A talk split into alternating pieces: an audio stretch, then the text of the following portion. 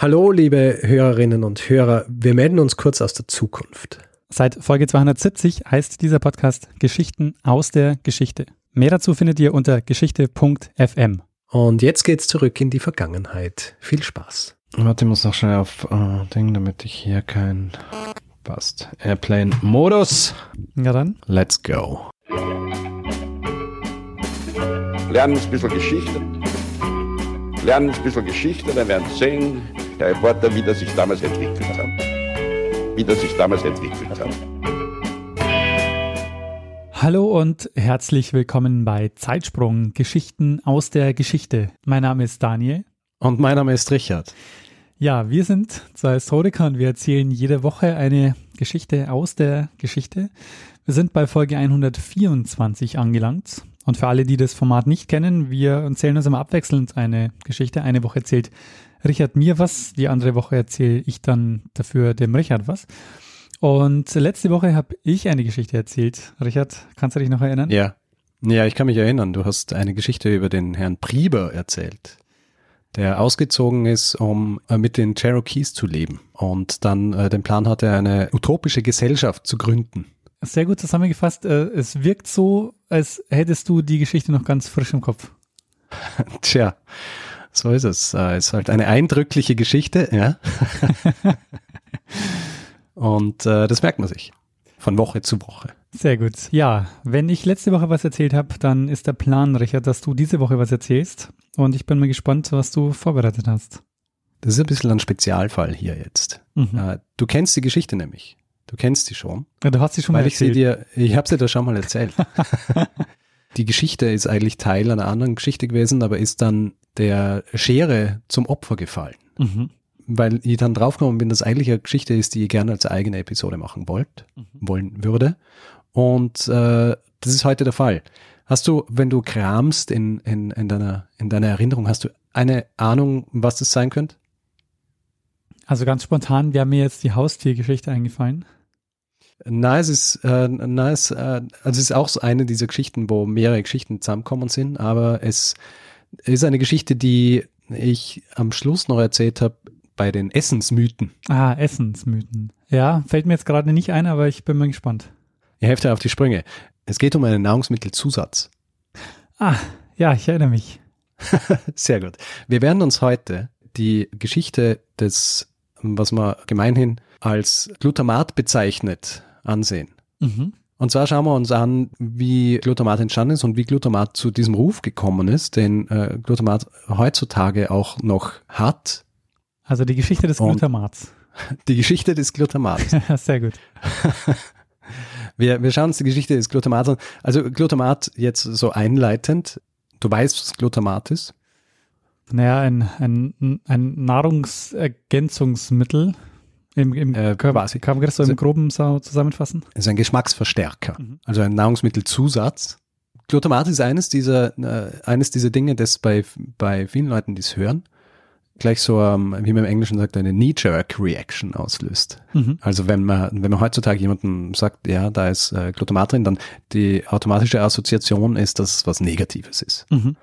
Zum Beispiel, wenn man in ein China-Restaurant geht ist es oft so negativ besetzt, dass es China-Restaurants gibt, die äh, anschreiben, wir machen unsere Speisen alle ohne Glutamat. Ich habe sogar den Eindruck, das ist mittlerweile der Standard. Also ich lese das, glaube ich, das ist mittlerweile in allen diesen, diesen Restaurants mittlerweile zu lesen. Und wir schauen uns jetzt an, warum Glutamat diesen Ruf hat und Du rettest jetzt den, den Ruf von Glutamat. Absolut. Fangen wir wirklich gleich beim Ursprung dieses schlechten Rufs an, den Glutamat hat. Interessanterweise ist dieser Ruf nämlich zurückzuführen auf einen Brief, der im Jahr 1968 an das New England Journal of Medicine geschrieben worden ist, dann am 4. April 1968 veröffentlicht worden ist. Autor dieses Briefes war ein Arzt namens Robert Ho Man Kwok, war selber chinesischen Ursprungs und hat in diesem Brief was Interessantes beschrieben. Und zwar dass er regelmäßig nach dem Genuss von Essen in chinesischen Restaurants in den USA ungefähr 15 bis 20 Minuten danach komische Symptome verspürt hat. Das schwerwiegendste dieser Symptome, die er beschrieben hat, war Taubheit im Nacken. die sich dann langsam über die Arme auf den Rücken ausgeweitet hat und außerdem so ein bisschen eine äh, generelle Schwäche und teilweise sogar Herzflattern. Interessanterweise hat er diese Symptome nur verspürt, wenn er bei chinesischen Restaurants in den USA war. Aber nicht, wenn er selber in China war. Er äh, war kantonesischen Ursprungs. Wenn er dort gegessen hat, hat er diese Symptome nicht verspürt. In diesem Brief, den er dorthin geschickt hat, hat er mehrere Theorien angegeben, worauf er das zurückführt zum Beispiel auf den chinesischen Kochwein oder den hohen Salzgehalt der Speisen oder auch auf die Verwendung von Glutamat, genauer Mononatriumglutamat oder wie es in den USA heißt, Monosodium Glutamate, also MSG. Mhm. Du fragst dich jetzt natürlich, was genau ist eigentlich Glutamat? Ja, was genau ist eigentlich ja. Glutamat und seit wann gibt es Glutamat? Äh, gut, dass du das fragst, weil ich äh, habe eine Antwort drauf. Aha. Ihr habt es nämlich recherchiert, natürlich. Glutamat ist das Natriumsalz des natürlich vorkommenden Glutamats. Patentiert wurde dieses Natriumsalz 1909 von einem japanischen Biochemiker namens Kikunai Ikeda. Und Ikeda hat das rausgefunden, als er einmal äh, angefangen hat, die Dashi, beziehungsweise das Dashi, also die, diese Brühe, die seine Frau gemacht hat, äh, auf deren Bestandteile zu untersuchen und hat dann dieses äh, Natriumsalz des äh, natürlich vorkommenden Glutamats extrahiert. Und er ist draufgekommen, dass wenn man dieses Natriumsalz, also MSG, anderen Speisen hinzufügt, dass diese Speisen dann einfach noch schmackhafter sind. Ja? Also vor allem Speisen, die sowieso schon proteinreich sind, wenn die mit MSG versehen werden, äh, schmecken sie noch besser. Und er hat diese Erfindung, beziehungsweise er hat diese Entdeckung dann gleich hergenommen und hat äh, damit eine, eine Firma gegründet, und zwar Ajinomoto, die in erster Linie Glutamat hergestellt haben und diese Firma gibt's heute noch. Und Glutamat in der Form, wie wir es eben heutzutage verwenden als, äh, als Geschmacksverstärker, wird eben durch zum Beispiel Fermentierung proteinreicher Nahrungsmittel gewonnen. Glutamat selber, also freies Glutamat oder hohe Konzentrationen von Glutamat hast du auch in natürlichen Speisen, also in nicht industriell hergestellten Speisen. Aber hat, äh, hat es selber auch einen Eigengeschmack oder ist es Ursprünglich hat es geheißen, dass es keinen Eigengeschmack hat. Ja. Und dass man gesagt hat, ja, es schmeckt einfach eigentlich nach nichts. Aber mittlerweile ist es so, dass man diesen Geschmack des Glutamat identifiziert hat und heutzutage sagt, dass es eigentlich ein fünfter Geschmack sei, nämlich Umami. Hm. Von Umami hast du schon gehört, oder? Nee. Also Umami ist schwierig es zu beschreiben. Also wenn man versucht es zu beschreiben, dann ist es meistens so, dass, dass man sagt, es schmeckt so ein bisschen fleischig oder einfach wohlschmeckend. ich verwende ja viel Glutamat zum Kochen und, ähm, und probiere es auch manchmal so und es ist wirklich, es, schmeckt einfach gut. also äh, Glutamat schmeckt einfach gut. Speisen, die viel Glutamat enthalten, zum Beispiel Sojasauce, mhm. aber auch getrocknete Tomaten. Dieses Glutamat, das in diesen Speisen drin ist, also generell hast du Glutamat in äh, fast allen oder in allen Speisen, die proteinreich sind, aber du hast eben Speisen wie, äh, wie Tomaten oder auch Parmesan, die äh, freies Glutamat enthalten, das also nicht in Proteine gebunden ist. Mhm. Und generell ist es so, dass wir in Mitteleuropa allein von diesem natürlichen Glutamat bis zu ein Gramm pro Tag zu uns nehmen. Äh, also auch schon in, in Gemüse und Käse und, und Wurst und so weiter äh, steckt dieses natürliche Glutamat. Und wenn wir jetzt alle alles Processed Food, also irgendwelche zubereiteten Speisen oder Fertigprodukte und so weiter. Wenn man das zusammennimmt, dann nimmt äh, ein durchschnittlicher Mitteleuropäer oder Mitteleuropäerin äh, pro Tag ungefähr 0,3 bis 0,5 Gramm äh, dieses äh, industriell hergestellten Glutamat zu sich. Mhm. Ziemlich viel eigentlich, würde man sagen, mhm. wenn man bedenkt, dass es eigentlich so einen schlechten Ruf hat. Und äh, dieser schlechte Ruf hat angefangen mit diesem Brief und eigentlich war es so, dass das New England Journal of Medicine, die haben das nicht ganz ernst genommen.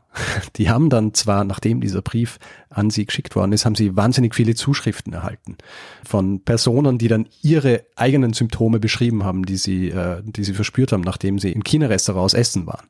Die haben dann variiert, Kopfweh, Schwäche des Mundes oder sogar Thrombosen. Mhm.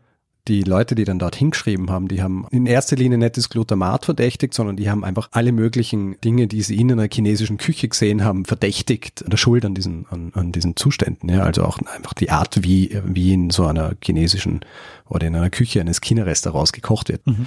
Diese Journal hat es nicht wahnsinnig ernst genommen. Man hat ihm gesagt, ja, das ist, äh, ist alles anekdotisch etc. Nur, wie so oft, haben sich dann die Medien drauf gestürzt. Also die New York Times hat dann am 19. Mai einen Artikel darüber geschrieben und hat dort dann auch mehr oder weniger dieses Symptom als das Chinese Restaurant Syndrome hm. ähm, getauft. Mhm. Und damit war der Feldzug gegen Glutamat eigentlich geboren. Ab diesem Zeitpunkt haben dann auch Wissenschaftler und Wissenschaftlerinnen angefangen, eine Verbindung zu suchen zwischen äh, Glutamat und diesen diversen Reaktionen. Und im Jahr 1969 ist dann in der Fachzeitschrift Science auch schon äh, von einem gewissen Schaumburg und weiteren äh, Kollegen eine Studie veröffentlicht worden, wo sie Glutamat untersucht haben, unterschiedliche Mengen Glutamat, teilweise sehr große Mengen Glutamat und dann eben geschaut haben, ob sie diese Symptome finden und haben dann das bestätigt gesehen. Gleichzeitig beziehungsweise darauf folgend hat es aber dann auch einige Studien gegeben, die das auch untersucht haben, die aber dann keine Verbindung herstellen haben können zwischen Glutamat und diesen Symptomen.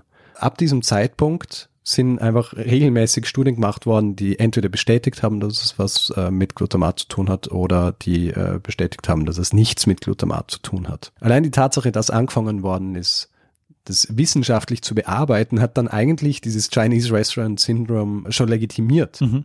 Das Interessante dabei ist, dass zu diesem Zeitpunkt, also 1960er Jahre beziehungsweise späte 1960er Jahre, Glutamat schon wahnsinnig viel konsumiert worden ist in den USA. Es war auf keinen Fall nur limitiert auf chinesische Restaurants. Mhm. Als im Jahr 1968 dieser Brief veröffentlicht worden ist, war Glutamat in den USA schon seit über 20 Jahren im Einsatz. In Asien war es schon quasi ein halbes Jahrhundert im Einsatz. Also eigentlich seit es erfunden worden ist, ist es äh, zuerst in Japan und dann äh, China und äh, hat sich dann so ausgebreitet auf ganz Asien verwendet worden. Und nach dem Zweiten Weltkrieg ist es dann auch in die USA gekommen und war eben äh, gegen Ende der 1960er Jahre schon einer der beliebtesten Nahrungsmittelzusätze, vor allem eben auch in diesen industriell hergestellten Speisen. Konserven, auch Babynahrung in gefrorenem Gemüse, Suppen, Dinge wie Ketchup etc. Also 1969 sind allein in den USA 26.000 Tonnen Glutamat produziert worden. Interessant übrigens auch, du, du kennst sicher Maggi. Ja. Oder? Die Maggi-Würze. Ja. Maggi-Würze ist äh, zwar schon äh, im 19. Jahrhundert erfunden worden, allerdings später dann auch mit äh, sehr viel Glutamat versehen worden. Mhm. Diese Popularität des Glutamat in den USA zeigt dann eben auch dieses Problem auf mit diesem Chinese Restaurant Syndrome. Warum sind die Symptome nur in China-Restaurants aufgetreten. Hm. Also wenn Glutamat wirklich diese wahnsinnigen Nebenwirkungen gehabt hat und in den USA schon seit über 20 Jahren Glutamat produziert und konsumiert worden ist, warum treten diese Symptome dann nur äh, bei den China-Restaurants? Mhm. Interessant auch, dass das Ganze nur in den USA stattgefunden hat, aber in Asien zum Beispiel hat niemand diese Symptome verspürt. Also selbst der Arzt wenn er in China gegessen hat, hat nicht die gleichen, ähm, die gleichen Nebenwirkungen von Glutamat verspürt. Spannend dann auch, dass zu dieser Zeit in vielen Rezeptbüchern Glutamat eigentlich als ein wichtiger Bestandteil von Rezepten angegeben worden ist. Hm. Es gibt zum Beispiel ähm, ein kanadisches Kochbuch, äh, bekanntes zu, aus dieser Zeit, wo für Rühreier zwei Teelöffel Glutamat verwendet werden. ein Erklärungsansatz damals bei diesen Studien war, dass in chinesischen Restaurants einfach viel mehr Glutamat verwendet wird als in anderen Speisen. Mhm. Dass sie quasi das Glutamat missbrauchen und weil sie so viel davon verwenden, sorgt es auch für diese Reaktionen, die die Leute dann beschrieben haben. Das war auch nicht nur irgendwie so die Laienmeinung, sondern es war dann auch so, dass die Wissenschaftler, die das untersucht haben, die haben dann gesagt, haben mehr oder weniger einfach behauptet, ja, in China-Restaurants wird einfach viel, viel mehr Glutamat verwendet als in den anderen Speisen, die in den USA mit Glutamat versehen werden.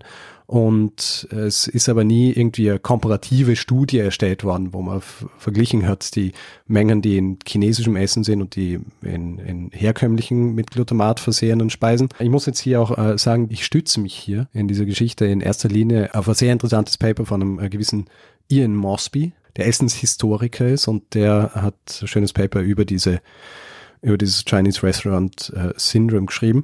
Und der hat diesen einen sehr interessanten Erklärungsansatz, warum es zu dieser Zeit äh, vor allem die, also in erster Linie die China-Restaurants getroffen hat, als es um diese Nebenwirkungen von Glutamat gegangen ist. Und zwar die chinesische Kultur zu dieser Zeit ist eigentlich noch immer relativ misstrauisch beäugt worden alle Einwanderer und Einwanderinnen aus China sind generell eher so als unsauber betrachtet worden. Die chinesische Kultur an sich war auch irgendwie so ein bisschen undurchschaubar. Einfach so dieses Exotische ist auch so ein bisschen als was Exzessives wahrgenommen worden. Also seit dem späten 19. Jahrhundert hat es Gerüchte über Drogenmissbrauch gegeben und sexuelle Devianz, auch über die schlechten Lebensbedingungen in der chinesischen Kultur und auch Dinge wie, dass sie Katzen und Hunde essen. Alles so die Dinge, die eigentlich so eine, so eine tiefschürfende Angst gegenüber China und auch diesen chinesischen Einwanderern geschürt hat. Mhm. Diese Ängste sind dann auch herangezogen worden, um zum Beispiel Einwanderung zu limitieren. Oder so Dinge wie es chinesischen Restaurantbesitzern zu verbieten, weiße Frauen anzustellen oder China-Restaurants in gewissen Stadtteilen einfach zu verbieten und sie zu verbannen in eigene Stadtteile. Und aus diesem Grund hast du auch äh, Stadtteile in größeren Städten, die Chinatown heißen. Und anfangs waren es eben so diese offiziellen Anweisungen, aber das hat sich dann auch schon so in den, in den Mainstream der Gesellschaft weiter verschoben, dass dann schließlich eben in den, in den 1960er Jahren das den Niederschlag in diesem Chinese Restaurant Syndrome gefunden hat. Also es bleibt ja auch nicht nur bei diesen Erfahrungen, die ich vorhin beschrieben habe, also direkt nachdem das veröffentlicht worden ist, sondern das geht einfach die nächsten 10, 20 Jahre so. Also in den Leserbriefen Ende der 70er Jahre werden noch Dinge beschrieben wie äh, eben Taubheit oder brennendes Gefühl, Bluthochdruck etc., die eintreten, wenn man in chinesischen Restaurants essen war. Eine Dame spricht von Magenkrämpfen und wahnsinnigen Durchfall, nachdem sie in einem China-Restaurant war. Und ein amerikanischer Psychologe hat in einem Brief an der Zeitung auch beschrieben, dass seine Frau, nachdem sie in einem China-Restaurant war, zwei Wochen lang an Depressionen gelitten hat. Gespickt mit Wutausbrüchen. Ja. Ja, wundert sich, dass und überhaupt noch jemand in, in so ein China-Restaurant gegangen ist. und ähm, hat es natürlich zurückgeführt auf, auf das Glutamat. Es war dann auch so, dass im Zuge dieser Panik, möchte man fast sagen, als diese unterschiedlichen Studien angefertigt worden sind, es Anstrengungen gegeben hat, in den USA Glutamat verbieten zu lassen. Also angeführt von Ralph Nader, den du vielleicht kennst, der ja auch grüner Präsidentschaftskandidat war schon. Ah, daher. USA. Mhm, ja der sich aber in den 60er, 70er, 80er Jahren vor allem eben hervorgetan hat durch Konsumentenschutz. Also hat viele gute Dinge eigentlich durchgesetzt. Also gerade wenn du heutzutage ja, in den USA in einem Auto fährst und so Dinge wie, dass du dich anschnallen musst oder äh, dass das Auto entsprechend sicher ist, viel davon ist zurückzuführen auf die Arbeit von Ralph Nader. Er hat sich aber eben auch auf die Fahnen geheftet, den Kampf gegen Glutamat. Und sie haben es geschafft durchzusetzen, dass Glutamat nicht mehr in Babynahrung verwendet wird. Mhm. Wann aber mit, der, mit dem generellen Verbot von Glutamat nicht erfolgreich. In erster Linie, weil es eben dann schlussendlich keine schlüssigen Studien gegeben hat, die beweisen haben können, dass mit dem Konsum von Glutamat irgendwelche negativen Eigenschaften einhergehen. Es kann natürlich sein, dass, äh, so wie bei allen Dingen, einzelne Personen auf Glutamat irgendwie reagieren, irgendwie negativ. Es gibt ja bei im Grund allen Dingen, die man essen kann, jemanden, der das nicht verträgt. Eine Theorie ist auch, dass viele Menschen, die nachdem sie Glutamat gegessen haben und dann diese Nebenwirkungen verspüren, dass die am sogenannten Nocebo-Effekt leiden. Der Nocebo-Effekt angelehnt an den Placebo-Effekt. Und Placebo-Effekt kennen wir ja, das ist, wenn du ein Medikament einnimmst und du gehst davon aus, dass dir dieses Medikament hilft, dann hilft es auch. Und der Nocebo-Effekt ist sehr ähnlich, nur ist das Gegenteil. Also wenn du was isst und du gehst davon aus, dass es schlecht ist für dich, dann geht es auch schlecht. Mhm. Also eine psychosomatische Reaktion auf den Genuss von Glutamat. Und heutzutage ist es ja auch noch so, dass du in regelmäßigen Abständen in äh, vor allem Lifestyle-Magazinen etc. Schreckensmeldungen liest über Glutamat.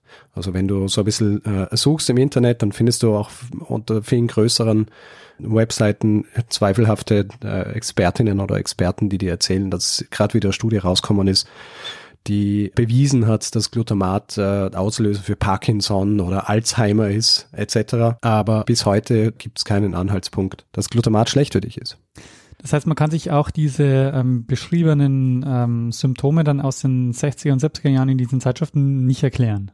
Also eben entweder über den äh, Nocebo-Effekt mhm. oder dass du vielleicht wenige Menschen hast, die wirklich reagieren auf Glutamat und das Ganze wird dann eben vom Anekdotischen irgendwie in was Allgemeines gedreht. Mhm. Heutzutage ist es ja so, dass die Art und Weise, wie Glutamat besprochen wird, ja auch so ein bisschen ein hochstilisierter Kampf zwischen Konsumenten und der Nahrungsmittelindustrie ist. Mhm. Wenn du heutzutage jemanden hast, der sich gegen Glutamat ausspricht, dann geht's immer darum, dass wir nicht so viel Scheiß fressen sollten ja, der industriell hergestellt wird etc. Weniger um diese, diese kurzfristigen Folgen, wenn man Glutamat verspeist. Schlussendlich ist es aber so, dass das Ganze in erster Linie auf wirklich einer, wenn man es so runterbrechen will, auf einer irrationalen Angst vor, vor dem Fremden basiert. Mhm. Also vor chinesischen Einwanderern, vor der Art und Weise, wie gekocht wird, vor der, vor der chinesischen Küche. Das zieht sich ja bis heute heutzutage hast du viele China-Restaurants, die es als nötig ansehen zu, oder beziehungsweise auch als, als, ähm, als Verkaufspunkt sehen, dass sie schreiben, dass sie kein Glutamat verwenden. Und wenn du dir andere Restaurants anschaust, die jetzt nicht China-Restaurants sind, wirst du selten diese großen Zeichen oder diese großen Meldungen irgendwo sehen, dass kein Glutamat verwendet wird. Hm. Ja, Weil natürlich heutzutage die Leute das in erster Linie mit, äh, mit China-Restaurants assoziieren. Ja klar, ja. die Verbindung ist immer noch da. Und die Leute vermeiden den Besuch von äh, China-Restaurants, die Glutamat verwenden, aber gleichzeitig verspeisen sie täglich ungefähr 0,5 Gramm Glutamat pro Tag über industriell hergestellte Speisen. Hm. Und natürlich natürliches Glutamat über, über Dinge wie Parmesan und Tomaten. Sojasauce. Hm. Ja. Das war meine kurze Geschichte des Glutamat. Sehr spannend, Richard. Also ähm, zum einen, dass es wirklich, dass man das auf diesen einen äh, Artikel also runterbrechen kann letztendlich, das finde ich äh, sehr faszinierend. Also, dass man sozusagen den Ursprung dieser, ähm, die, dieser, dieser Geschichte so, so genau fassen kann. Mhm. Und ähm, habe ich das richtig verstanden? Am Ende ist die New York Times, die New York Times schuld, ne? Ja. Eigentlich. Also ich meine, es hat sich dann ja relativ schnell verbreitet. Mhm. Also die Medien springen ja gerne auf sowas auf. Und aber in der New York Times ist, ähm, ist das auch beschrieben worden. Ich meine, äh, ich, Wissenschaftsjournalismus ist, äh, ist eine ganz eigene Sache. Mhm. Und ähm, ist natürlich ein gefundenes Fressen. Im, Im wahrsten Sinne des Wortes. Du hast ja gesagt, dass du äh, auch gerne mal mit Glutamat kochst. Yeah. Und hast du das als eigenständiges Gewürz oder ist es dann Teil ähm, anderer Nahrungsmittel, die du verwendest? Nein, es ist ein eigenständiges Gewürz. Ah, ja. also das kannst du in jedem, im Asialaden kannst du diese, mhm. diese Säcke kaufen und das ist cool. Zum Beispiel, wenn ich Bolon Ragout Bolognese mache. Ja. Oder auch in äh, viele Suppen und so weiter. Weil es halt einfach dann noch besser schmeckt. Verstehe. Mich hat es ein bisschen erinnert, äh, diese Geschichte, wo du erzählt hast, wie es entdeckt wurde, dass jemand gemerkt hat, um, wenn er das dazu gibt, dann ist das Essen noch leckerer. Äh, das ja. hätte ja von dir sein können, aber halt mit Speck, ne? Also ähm, man kann einfach überall Speck dazu tun, dann ist es noch leckerer. Yeah. Äh, also Nur das, das äh, Interessante ist, ja, Glutamat ist äh, schlussendlich viel gesünder als Speck. Es gibt Studien, die sich befasst haben, zum Beispiel mit, äh, mit dem Einfluss von Glutamat auf Übergewicht, mhm. weil es äh, Hinweise gegeben hat äh, drauf, aber auch nicht wirklich schlüssig. Also Glutamat ist ja viel untersucht worden, weil es eben schon so lange verwendet wird. Und es ist äh, von, der, von der EU und äh, in Australien und in den USA überall als safe to eat beziehungsweise als unbedenklich eingestuft worden. Gibt es eine empfohlene und, Menge, die man nicht überschreiten sollte? Naja, ich glaube, so über fünf Gramm pro Tag ist nicht wahnsinnig gut, aber musst du nur überlegen, die empfohlene Tagesdosis Salz pro Tag sind, glaube ich, sechs Gramm. Hm, sehr interessant. Ich bin auch mal gespannt auf die äh, Reaktion ähm, des äh, Publikums auf diese Folge, Richard. Ob, ja, ich auch. Ob wir Essen ist ja doch, ja, würde ich sagen, mit eines der uh, umkämpftesten Orte, äh, wo man so, ähm, ja, wie soll ich sagen, also wo es ja auch um, um, um Lifestyle geht und auch die Frage, also gerade des, äh, des, ähm, des Natürlichen wird ja ganz, ganz viel auch mit, ja. mit Essen verhandelt. Ja. Aber da will ich gar nicht anfangen, weil sonst höre ich nicht auf zu reden, weil das ist auch so ein Steckenpferd von mir. Verstehe. Die, Die, die vermeintliche Natürlichkeit von Speisen. wenn Leute so sagen, oh na, das ist ja, äh, ist ja äh, das ist ja nicht natürlich. Wenn, wenn Leute natürliches Gemüse essen würden, dann äh, würden sie nichts mehr essen können, was im Supermarkt gibt, weil das alles hochgezüchtete Dinge sind, die über Jahrhunderte zu dem gemacht worden sind, was es heute ist. Also eine Karotte würden die meisten Leute gar nicht erkennen als eine Karotte, wenn es eine natürliche Karotte wäre. Das heißt, du schließt dich diesem Trend nicht an, wie ein Steinzeitmensch dich zu ernähren. Äh, meinst du die Paleo-Geschichte? ja. Na, das ist, äh, ist ein Fat Diet. Ja, davon halte ich nichts. Sehr gut. davon halte ich nichts.